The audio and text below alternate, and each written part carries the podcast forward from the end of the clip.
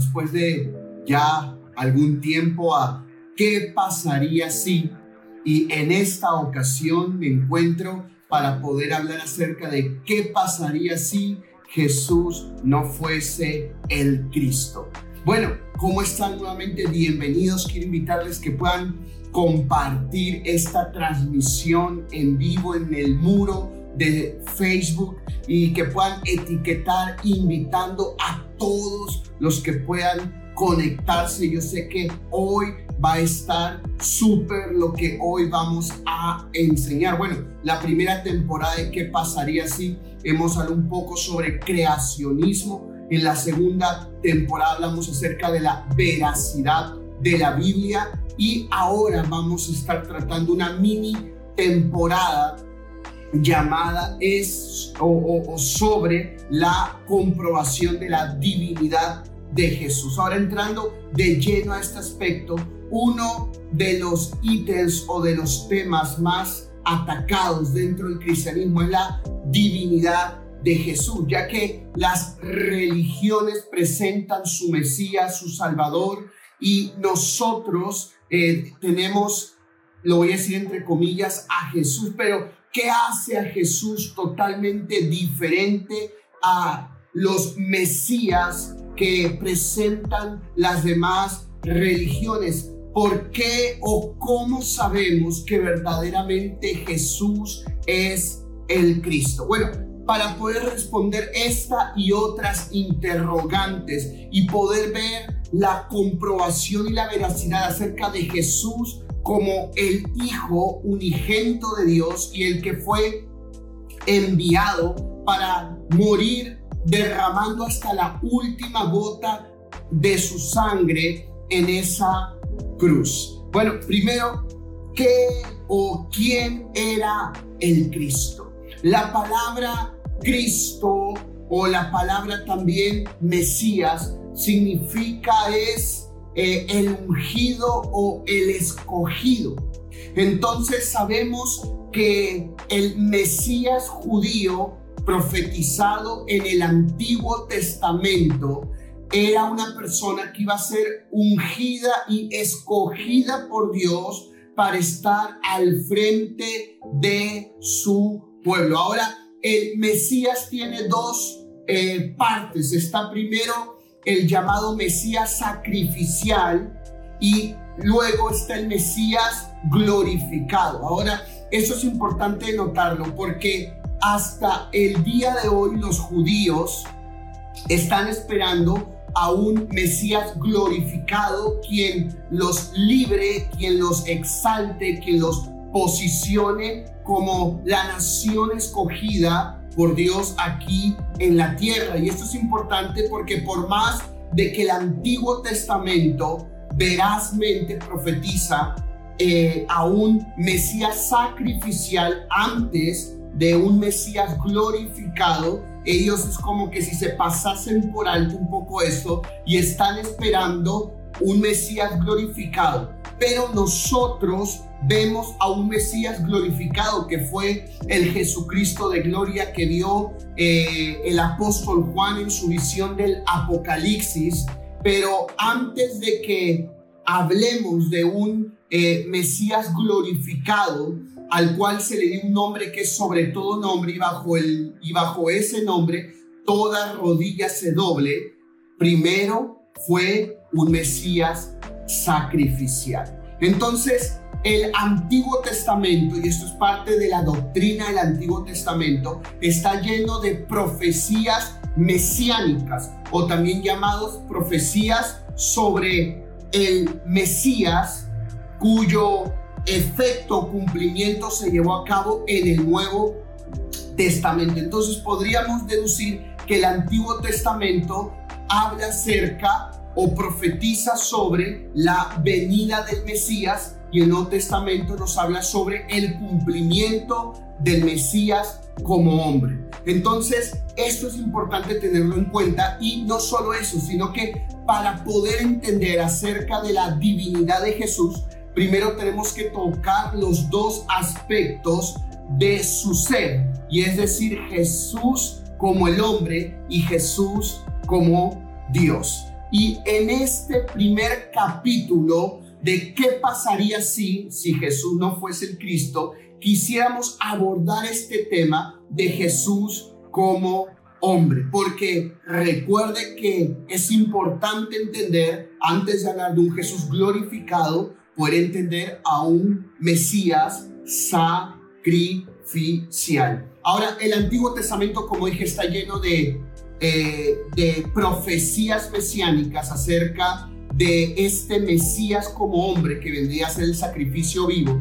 Y hay incluso capítulos enteros que nos hablan sobre esto, como Salmo 22, el famoso Isaías 53, entre otros. También tenemos Salmos 34, eh, Salmos 51. También tenemos a Isaías que eh, algunos estudiosos le dicen el Apocalipsis del Antiguo Testamento, hablando sobre este Mesías sacrificial. Entonces, eh, eh, abordemos la primera interrogante que vendría a ser es, ¿por qué era necesario que Jesús se hiciese humano? Vemos en el libro de Mateo capítulo 1, en el versículo 25 nos habla acerca de este niño que concibió por el Espíritu Santo María. Dice, pero no la conoció hasta que dio a luz a su hijo primogénito y le puso por nombre Jesús. Ahora, esto es importante porque Jesús, el nombre que, que viene a tener un, una similitud, eh, una, una similitud en la raíz con lo que también se denomina Emanuel. Es más, en otro, eh, en otro, eh, en otra profecía sobre Jesús se menciona el nombre Emanuel, que viene a ser Dios con nosotros o Dios en medio de nosotros. Ahora, esto es importante porque en el libro de Génesis se da una profecía acerca de que Dios desea entrar en pacto con el pueblo que Él levanta y una de las profecías que se da es que Él vendría a ser el Dios de ellos, su pueblo, pero luego dice, y Él caminaría en medio de ellos. Esta profecía es afirmada luego en el libro de los profetas mayores, sobre todo en el libro de Jeremías, en el libro de Isaías, donde vemos que textualmente nos dice que dentro del pacto de Dios con su pueblo también estaba escrito, y yo habitaré en medio de ellos. Ahora,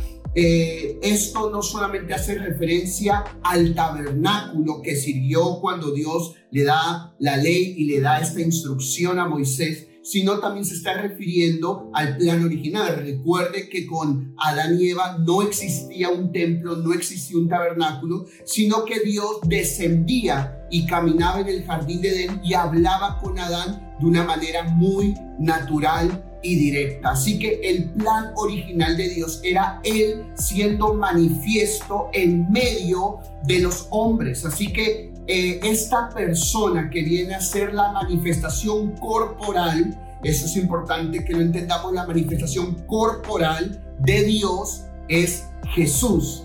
Jesús es la manifestación corpórea, es decir, es la manifestación de un Dios con cuerpo, porque recuerde que la misma palabra dice que Dios es espíritu y tales adoradoras y tales adoradores buscan el Padre que le adoren en espíritu y en verdad. Entonces vemos que Dios es espíritu, también es llamado el Padre de los Espíritus. Entonces la, Jesús viene a ser la manifestación corpórea de Dios. Por eso es que también ahí vemos el primer hecho de que Jesús es Dios, es la manifestación corpórea de Dios. Y esto lo podemos ver porque incluso cuando eh, vemos a los discípulos, eh, vemos que lo ven como una persona, eh, comparten con él una persona, lo tocan como una persona cuando él resucita, le dice al mismo Tomás, toca las heridas en mis manos, toca las heridas en mis pies, pon tu mano en mi costado y, ve que realmente pues soy yo de aquí, de carne y hueso. Pues, ¿no? Entonces vemos que Jesús es la manifestación corpórea y lo podemos ver porque aquí habla de que cuando José se entera de que María iba a tener a luz un hijo, obviamente lo primero como cualquier persona es, bueno, ¿con quién te acostaste? ¿Cómo mantuviste ese secreto así sin, sin que yo me pueda enterar? Pero luego él tiene un sueño donde el mismo ángel de Dios le dice, no, esto no ha sido como tú piensas, sino que ella ha concebido a través del Espíritu Santo de Dios. Dios puso su semilla en María y ella va a dar a luz un hijo. Y es así como deciden ponerle por nombre Emanuel o transliterado Jesús.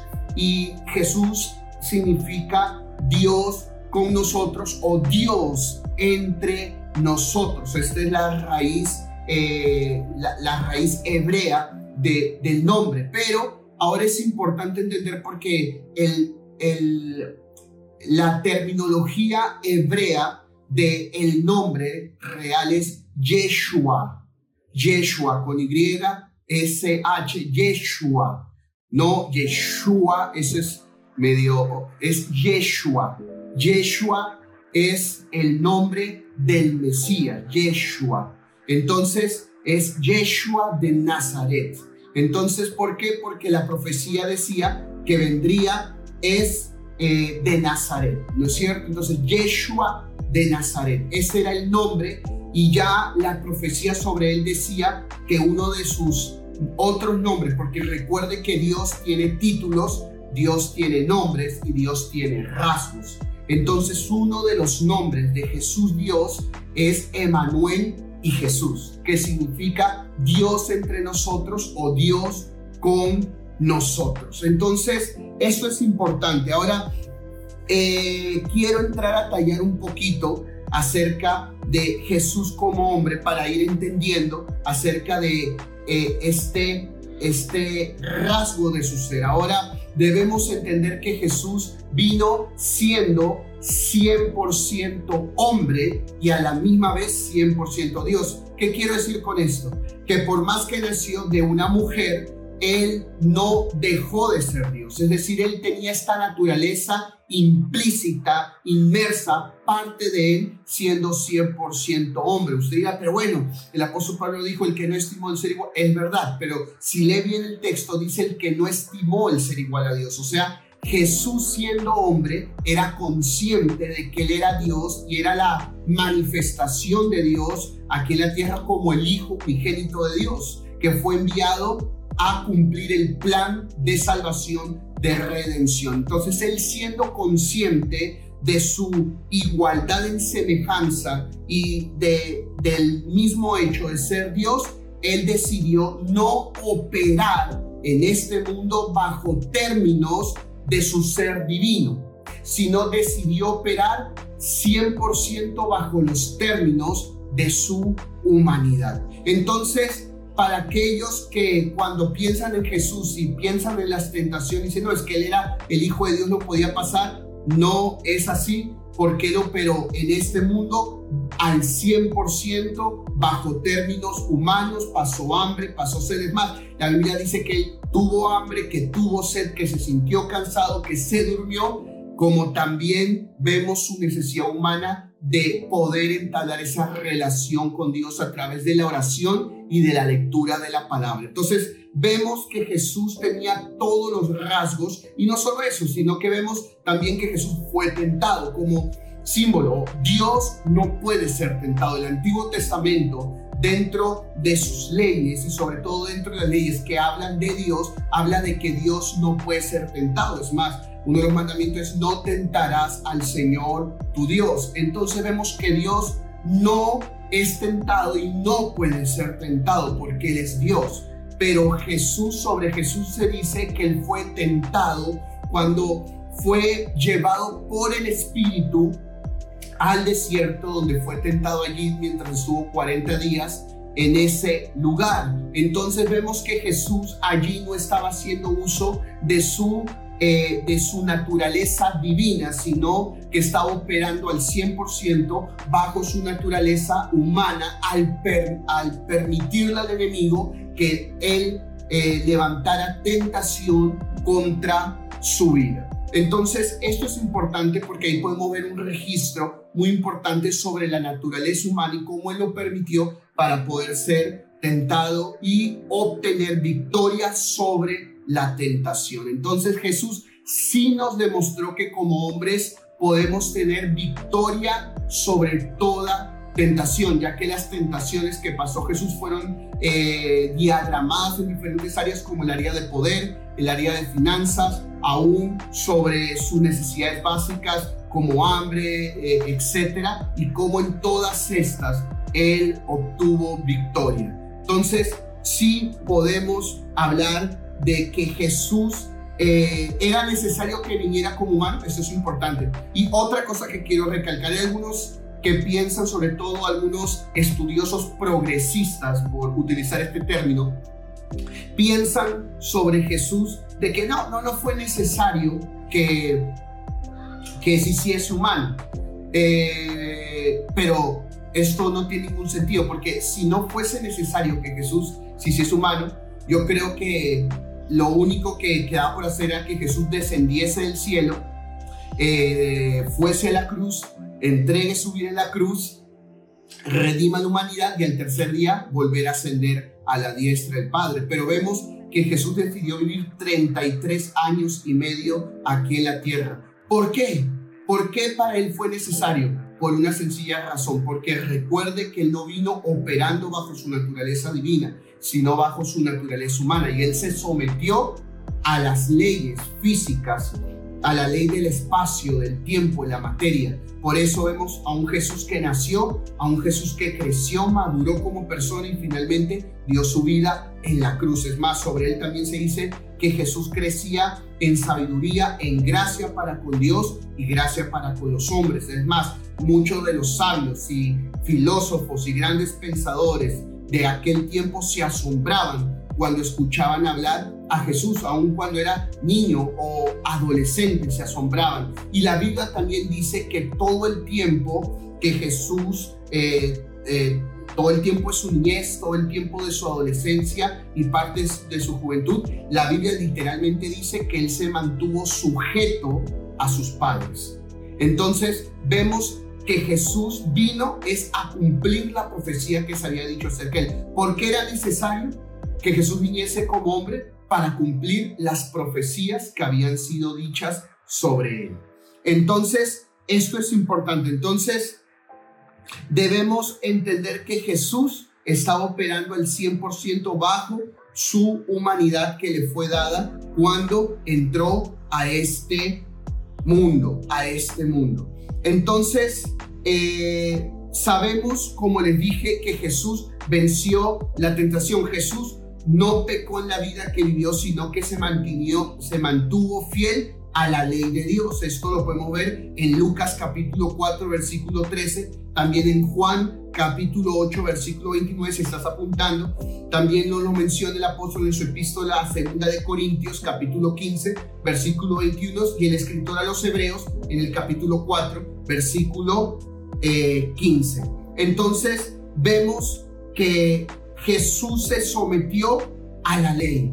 Jesús se sometió a la palabra de Dios. Él decidió vivir una vida eh, sin pecado por más, por más que como humano tenía cierta genética que venía desde Adán, pero él decidió no pecar. Decidió enfrentar y tener victoria sobre el pecado y así fue. Por eso es que Jesús fue y es el único con la capacidad de redimir al hombre, por lo que Jesús se mantuvo en santidad y fiel a la palabra de Dios y decidió no pecar. Esta inmaculación que Jesús tuvo le concedió y le permitió que se presentara como cordero sacrificial. Note que toda su vida Él se preparó como ese cordero sacrificial y Él consciente de que en algún momento tenía era que entregar su vida y derramar hasta la última gota de su sangre por amor a cada uno de nosotros, por amor a cada uno de nosotros. Ahora, esto es importante porque, por ejemplo, el escritor de Lucas, el, Evangelio de Lucas, nos habla acerca de la genealogía de Jesús, lo podemos ver en, el libro de, Lucas, ¿no es cierto? En el primer eh, capítulo eh, de Lucas lo podemos ver y vemos es las genealogías también de, de Jesús. Podemos ver las genealogías de, de Jesús y vemos que en la genealogía de Jesús, Jesús eh, viene desde, se muestra desde Adán hasta David y de David hacia Jesús, cumpliéndose también ahí la profecía que, él, que nacería un hijo de David. Entonces Jesús viene a ser esta profecía cumplida como hijo de David y se presenta, ¿y por qué empieza desde Adán? Porque se presenta a Jesús como el segundo Adán. Donde Adán fracasó, Jesús triunfó. Donde Adán no obtuvo victoria, eh, el segundo Adán, que es Jesús, obtuvo la victoria y total victoria, no parcial, sino total victoria para aquellos que creen y le confiesan con su nombre, que Él es el Señor. Entonces Jesús eh, se propuso a vivir, como dije en un comienzo, bajo eh, el entendimiento de su humanidad 100% hombre, 100% hombre. Entonces, además, cuando Jesús, por ejemplo, está en el jardín de, el, perdón, el Getsemaní y estaba enfrentando la tentación, entonces vemos que en Lucas 22, 42, él expresa su deseo de no tener que pasar por ese trago amargo. Vemos ahí la humanidad de Jesús, pero luego él ora nuevamente y dice, Señor, que no se mi voluntad sino la tuya. Sabemos que él presenta su humanidad y su deseo, su humanidad con sus deseos, pero luego vemos que él sujeta su humanidad a la voluntad del Padre. Entonces la pregunta es, ¿cuánto de nosotros somos capaces de sujetar nuestras pasiones y deseos a la voluntad del Padre? A la voluntad del Padre. Ahora, esto es eh, la primera parte para poder entender sobre Jesús siendo 100% eh, hombre, Jesús siendo 100% hombre. También hay otros versículos que afianzan acerca de estas necesidades humanas que tenía Jesús, como por ejemplo eh, Hebreos 10.4, también nos lo habla el apóstol en 1 Timoteo, también lo vemos en Romanos capítulo 5, luego lo vemos en Juan 8.29 eh, Lucas 4.13, eh, también nos lo presenta el profeta Isaías 53, versos 7 al 10, eh, luego Lucas 3.38, etcétera, se menciona en Hechos 10.38, entonces vemos que diferentes autores hablan acerca de la naturaleza humana que tenía Jesús cuando vino también a este mundo, esta naturaleza humana que tenía Jesús. Ahora, también el otro aspecto es la resurrección. Y eh, yo sé que para entender la resurrección netamente necesitamos, ya que es uno de los puntos más controversiales, que eh, o contradicen o afirman la autoría sobre la divinidad de Jesús. Pero más allá de eso, sobre, eh, hay una pregunta y es, ¿podríamos comprobar científicamente la resurrección de Jesús? Sí, por supuesto que sí. Recuerde que a nivel de la ciencia existen dos vertientes. Está la ciencia de experimentación ocular, que es la ciencia que a través de la de experimentar a través de experimentos científicos buscan la comprobación de una verdad. ¿No es cierto? Por ejemplo, en los laboratorios, a través de las diferentes experimentaciones y los procesos científicos, llegan a una verdad. A lo largo de la historia lo hemos podido ver, pero también existe otro tipo de ciencia o de rama de la ciencia que no es a través de la experimentación, sino es a través de los registros históricos y a través de estos registros históricos también se puede llegar a una verdad. Por ejemplo, voy a dar un ejemplo sobre los registros eh, históricos. Eh, ¿Cómo sabemos que los dinosaurios existieron? Si nosotros a través de la ciencia experimental buscamos llegar a esta verdad de que los dinosaurios existieron, la verdad nunca llegaríamos a esa verdad. ¿Por qué? Porque no, eh, no tenemos a los dinosaurios con nosotros, para poder experimentar con ellos y deducir que verdaderamente existen o allí estuvieron, sino que sencillamente a través de los eh, restos fósiles que encontramos y de estas observaciones y a través de la extracción de ADN de estos, eh, los que fueron grandes reptiles, podemos llegar a la conclusión de que los dinosaurios verdaderamente existieron y por eso se puede enseñar como una verdad en los colegios, en las universidades. ¿No es cierto? De la misma manera, eh, podemos llegar a través de, la, de los registros históricos a la comprobación de la resurrección de Cristo. Obviamente a través de la experimentación no podemos porque ni usted ni yo ni nadie estuvo en el momento en que sucedió. Pero ahora hay eh, dos a tres puntos importantes dentro del procedimiento científico para llegar a, a una verdad utilizando registros históricos. Número uno, hay que buscar evidencia. Número dos, hay que buscar testigos oculares o personas que levantaron un registro ocular, eh, ya sea hablado o escrito, del suceso en contexto. Y lo tercero, y lo tercero, también hay que obtener, eh, hay que obtener vestigios, eh, vestigios de la época sobre el contexto o a la verdad que queremos llegar. Ahora, en el caso de Jesús se cumple todo. Sobre lo primero, tenemos la Biblia, tenemos los rollos del mal muerto, eh, los de Kunrat, también tenemos eh, otros rollos en griego que se escribieron eh, sacados de diferentes bibliotecas del primer siglo en Europa. Entonces, y no solo eso, sino que también tenemos culturas que, culturas que hablan acerca de los primeros cristianos, de la iglesia nueva testamentaria y de los registros sobre Jesús. No solo eso, sino que también tenemos historiadores y el más famoso de ellos es este eh, hombre hebreo y a la misma vez eh, ciudadano romano Flavio Josefo, que también fue uno de los que escribió. Entonces tenemos eh, estos registros que generan un contexto sobre todos los eventos suscitados alrededor de la resurrección. Entonces ahí tenemos un check en nuestra lista. También tenemos testigos oculares. Tenemos a los cuatro evangelistas. Tenemos a Mateo, a Marcos, a Lucas y a Juan. Ahora, dos de ellos fueron directamente discípulos de Jesús que estuvieron con Jesús, como un ejemplo, Mateo. Y también tenemos a otros dos que fueron discípulos de los apóstoles Pedro y Pablo, que también a raíz de lo que escucharon de ellos comenzaron a hacer una investigación con los discípulos que estuvieron con Jesús y concluyeron en lo que conocemos sus evangelios.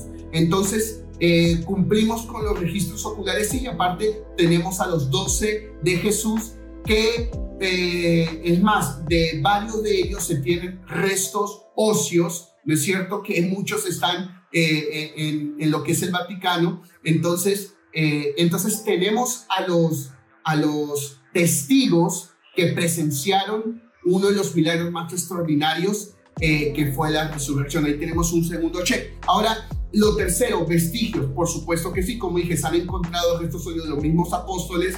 Eh, tenemos toda esta historia y no solo eso, sino que, por ejemplo, se han encontrado lo que fue la misma tumba de Jesús o también el lugar donde se cree que fue el aposento alto. Entonces, tenemos lugares eh, históricos que han sido encontrados como eh, como lugares que rodearon el evento de la resurrección. Entonces, eh, así que Jesús eh, cumple todos los, todos los, llamémoslo de esta manera, Jesús cumple todo el procedimiento científico para llegar a la verdad. La verdad de que Jesús resucitó como él mismo lo profetizó de sí mismo destruiré este templo y al tercer día lo volveré a edificar, hablando de su propio cuerpo, y él al tercer día resucitó, eh, llevando consigo a la muerte, triunfando victoriosamente.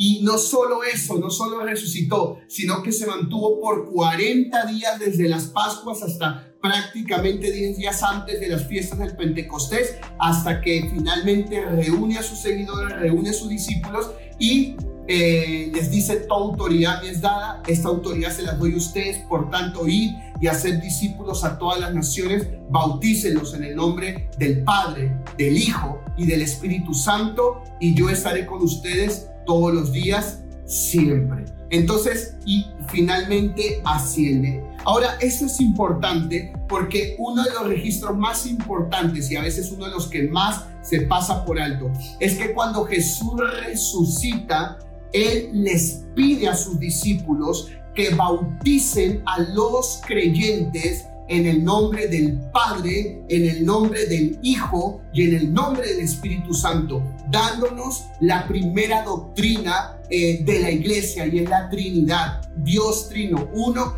en tres, tres en uno. Entonces vemos a Dios Padre y él mismo se dice el Dios Hijo en mi nombre como Dios Hijo y en el Dios Espíritu Santo. Si Jesús no fuese Dios, Él sencillamente hubiese dicho, bautícenlos en el nombre del Padre y del Espíritu Santo o sencillamente en el nombre de Jehová el Padre. Entonces vemos que no fue así, sino que es muy detalloso con sus discípulos e intencional al pedirles que los bauticen en el nombre del Padre, en el nombre del Hijo, o sea, hablando sobre Él y en el nombre del Espíritu Santo. Así que qué increíble, así que la resurrección fue comprobada y eso es importante porque ningún hombre, por más que incluso sus seguidores dicen, no, que él iba a resucitar, que eso, muchas cosas han dicho, ninguno que profetizó sobre él lo cumplió.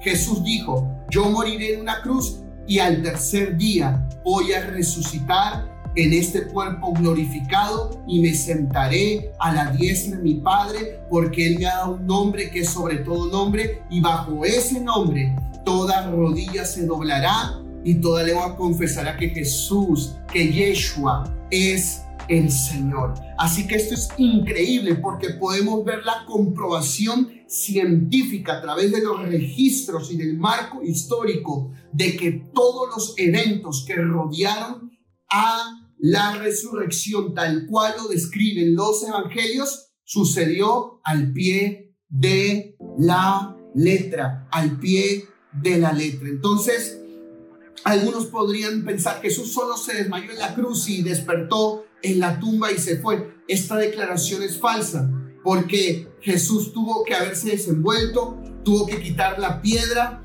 y las piedras de, en aquel entonces las tumbas, al igual que Lázaro, recuerde que cuando Jesús mandó a quitar la piedra, mandó a varios hombres, ya que uno solo no podía haberlo hecho. Así que lo más probable es que Jesús hubiese quedado encerrado ahí.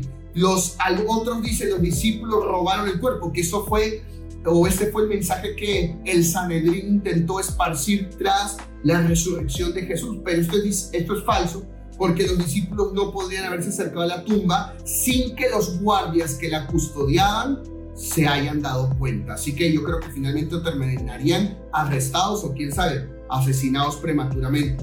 Ahora, los romanos solo judíos quitaron el cuerpo de Jesús. También esta declaración es falsa debido a que ninguno de estos grupos de personas tenía razón. De hecho, conflictaban entre ellos mismos. La verdad es que a los romanos no les interesaba mucho Jesús eh, más que a, a, a el sacerdote y todo el cuerpo del Sanedrín, así que es poco probable que ellos lo hayan hecho. Y aunque intentaran para calmar todas las revueltas que había en la ciudad, la verdad es que estaban más preocupados por ciertas disputas que había entre Herodes, sus herodianos y el imperio romano. Así que esto no se pudo haber dado. Ahora, la historia de que Jesús resucitó entre los muertos, eso no es una leyenda o mito, eso es como para traer esperanza o para poder tener nuestra Navidad. No, esta declaración es falsa porque los evangelios que fueron escritos entre 25 y 65 años después de la crucifixión de Cristo es muy poco tiempo para que se desarrollara un mito, ya que los testigos oculares de los eventos todavía vivían y podían contestar a cualquier interpelación o indagación que les hubiesen hecho. Es más, el último de los apóstoles, que fue el apóstol Juan, desterrado a la isla de Patmos, donde allí escribió la mayor parte de la visión del Apocalipsis, él estaba vivo y toda interpelación que le hicieron, indagación sobre estos eventos, él siempre contestó, estuvo vivo y ya, y ya los evangelios ya habían sido escritos eh, por sus consiervos y por estos discípulos de Pedro y de Pablo. Así que eh, también esto no se pudo haber dado. Así que sin lugar a dudas podemos ver de que estamos completamente seguros que la ciencia a través de las corroboraciones y contextos históricos da a la comprobación sobre la resurrección y los eventos que rodean la resurrección. Ahora esto es importante porque la resurrección marca un antes y un después, un antes a Jesús como el hombre y un después a Jesús ya glorificado como Dios. Ahora, esto quiero que usted me lo pueda entender porque Jesús no podía llegar a glorificarse sin ser el sacrificio. Entonces no hay gloria sin sacrificio. Eso es muy importante, no hay gloria sin sacrificio. Nombre le fue dado por el Padre sobre todo nombre y bajo ese nombre toda rodilla se dobla y lengua confiese que es el Señor porque Él se sacrificó. Entonces el Antiguo Testamento nos habla de un Mesías sacrificial que luego se convertiría en un Mesías glorificado.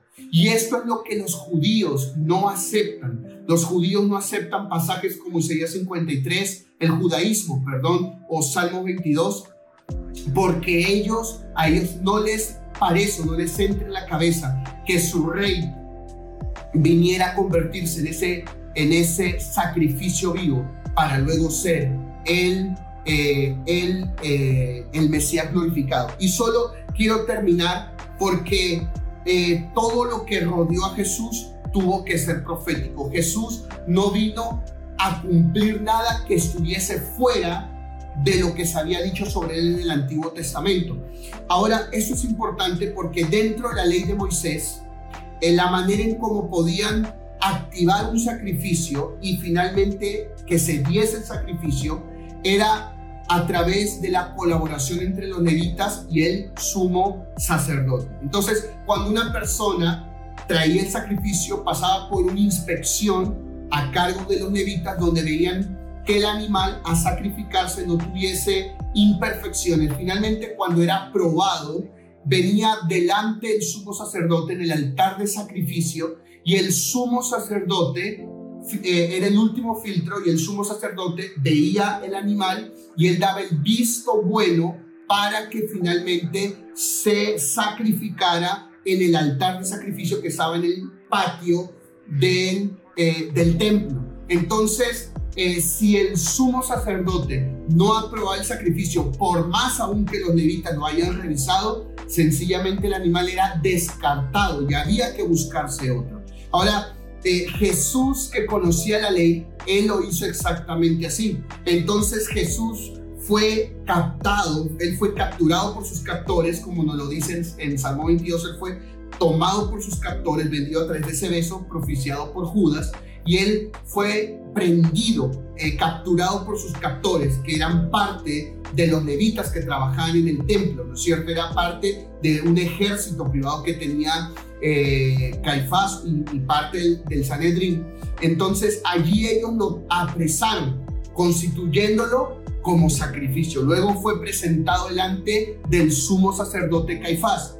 Y Caifás cuando escucha a Jesús rasga sus vestiduras y dice, pronuncia esas palabras diciendo eh, que lo condenaba a la muerte. Entonces él como sumo sacerdote acepta a Jesús como el sacrificio. Así que Jesús es tomado, se presenta, ya el desarrollo lo sabemos, Pilato lo devuelve, eh, lo quiere volver Herodes, Herodes no se quiere hacer cargo, finalmente cae nuevamente sobre eh, Caifás y él decide, bueno, hagamos lo que el pueblo diga y ellos comienzan a vender la idea de que Jesús sea crucificado en una cruz. Entonces vemos que Caifás es quien aprueba a Jesús y así Jesús se posiciona como el cordero inmolado que fue sacrificado. Este es, esto es algo que estuvo descrito en el Antiguo Testamento y que Caifás sin darse cuenta juntamente con los captores propiciaron cumpliendo así tal vez en la última profecía donde iba a ir como cordero delante de sus trasquiladores, enmudecido sin pronunciar palabras, y el sumo sacerdote iba a aceptarlo como ese sacrificio. Y así fue, fue aceptado y fue a la muerte en la cruz. Pero así como murió siendo el Mesías sacrificial, se levantó al tercer día resucitando y obteniendo victoria sobre la es y sobre la muerte, pero como el Mesías glorificado, glorificado por el Padre y a quien le fue dado un nombre que sobre todo nombre y bajo ese nombre toda rodilla se doblará y toda lengua confesará que Jesús es el Señor conforme a las escrituras que fue sepultado y resucitó al tercer día. Esto está en primera de Corintios capítulo 15, en primera de Corintios capítulo 15 versos 3 al 4. También lo podemos ver en el versículo 6 de primera de Corintios 15. También vemos que Dios habla sobre todo esto. Entonces, eh, podemos entender de que Él fue ese Jesús, hombre, y fue llamado también el Mesías sacrificial. Y el Mesías sacrificial es y Jesús como hombre da comprobación no solo a su, a su, a su ser humano, es decir, a su naturaleza humana, sino que siendo humano da comprobación de ser ese Mesías sacrificial para luego convertirse en ese Mesías glorificado. Pero bueno, ¿qué les parece si dejamos ya el tema del Mesías glorificado para el siguiente capítulo? Y bueno, a ver, vamos a ver qué pasaría si Jesús no fuese el Cristo, parte 2. Esto es todo conmigo, espero que les haya gustado este capítulo sobre la divinidad de Jesús. Que Dios los bendiga y que Dios los guarde. Nos vemos hasta la próxima semana. Recuerde, jueves 6 de la tarde. Que Dios te bendiga.